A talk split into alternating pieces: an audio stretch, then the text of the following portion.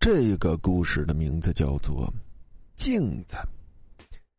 因为工作调度的关系，萧然带着刚结婚不久的妻子一同离开了生活已久的城市，来到了祖国南部的滨海城市。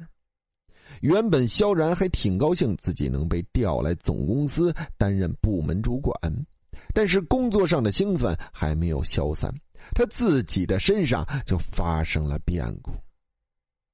这一切的一切都源于一面镜子。萧然来到深圳之后，因为妻子的原因，他并没有居住在公司安排的宿舍楼。而是自己在网上寻到了一间一室一厅的出租房，通过电话与房东沟通了一番，萧然带着妻子一同来到了租房的地址。二人对于这精装修的公寓房还挺满意的，爽快的与房东签下了合同。只是他怎么也没有想到。这拎包就能入住的公寓房，却暗藏玄机。公寓房的装修很时尚，家具电器一应俱全，倒也省了萧然二人不少的心思。尤其是他的妻子，对卧室里的一张梳妆台特别喜欢。那是一张白色的梳妆台，整体造型还不错，简洁又不失时尚。只是不知道为什么，萧然总是觉得梳妆台上那面镜子有些怪怪的，他也说不出来为什么。不过一看到自己的妻子非常喜欢，他也没有多想。当夜幕低垂，忙碌了一整天的人们也慢慢的进入了梦乡。萧然原本还在梦里与周公聊天，却被房间里传来的声音给吵醒了。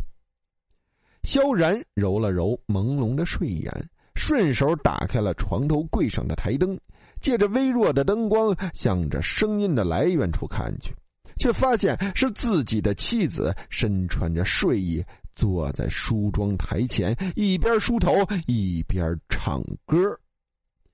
正当他准备提醒一下自己的妻子不要大半夜起来吓人的时候，他却发现。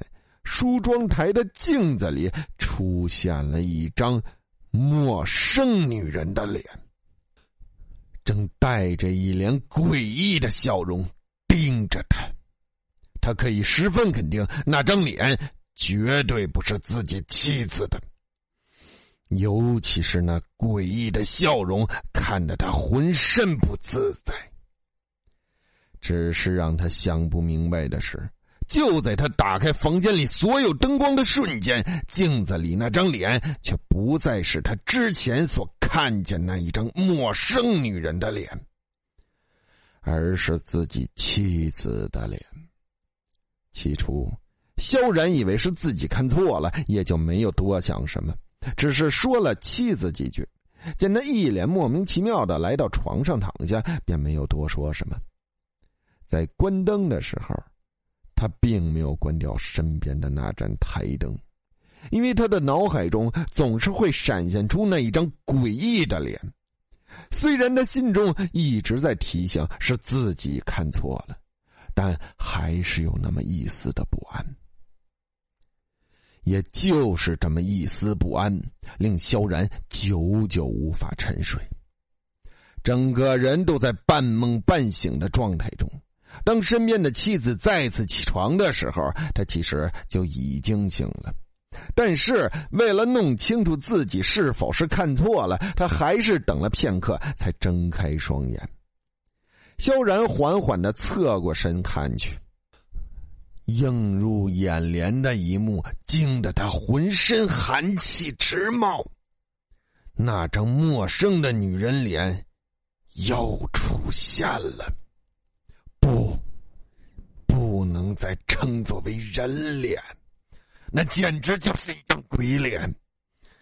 惨白的脸庞上布满了血淋淋的伤口，还瞪着一双没有瞳孔的白眼，眼角鲜血直流，猩红的嘴角微微上扬，好像在嘲笑着他一样。一头乌黑的长发迅速的从镜面中蔓延开来，瞬间就缠住了妻子的脖子。萧然浑身一颤，也不知道哪里来的勇气，瞬间就坐了起来，一把抓住了缠住妻子的头发，双手拼命的撕扯着。可是这一切，都好像是陡然。在萧然惊恐的注视下，他妻子的脑袋如同被利器割了下来，鲜血溅了他一身。啊！不！睡梦中的妻子被萧然发出的呐一脸关心的看着脸色苍白的萧然，伸出手拍了拍他的后背，安慰道：“又做噩梦了吧？没事的，那只是梦而已。要不我们明天去请个风水师看一下吧？”萧然抹了把额头上的冷汗，不禁的苦笑的：“好吧，就听你的。这几天……”把你吵的都睡不好，夜深了，还是早点睡吧。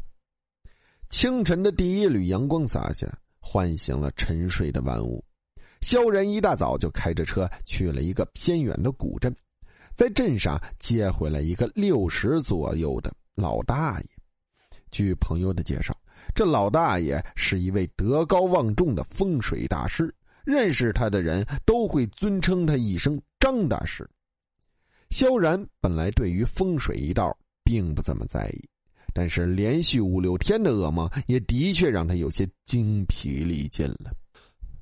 张大师一来到卧室里，好像发现了什么问题，便指着正对着卧床的那张梳妆台说的：“这张梳妆台的摆放位置有问题，你会噩梦连连的原因都起源于他。”据张大师的解说，萧然明白了镜子对床是风水中的大忌，因为镜子属阴，精神状态不佳的人很容易被惊吓的，尤其是在夜间阴盛阳衰的时候，镜子如果长时间对着床，势必会影响床上人的气场。加上萧然刚住进来就觉得这面镜子有些奇怪的心理因素，也就造成了他总是被噩梦惊醒的源头。俗话说得好啊，“日有所思，夜有所梦”，就是这个道理。好了，故事到这里就结束了，感谢大家的收听。大家有什么真人真事儿发生在身边的事儿、亲身经历的事儿、诡异的事儿、不可理解的事儿，可以发信给主播，主播为你讲出你的事迹。记得说明故事发生在哪座城市、大概时间，还有您的职业。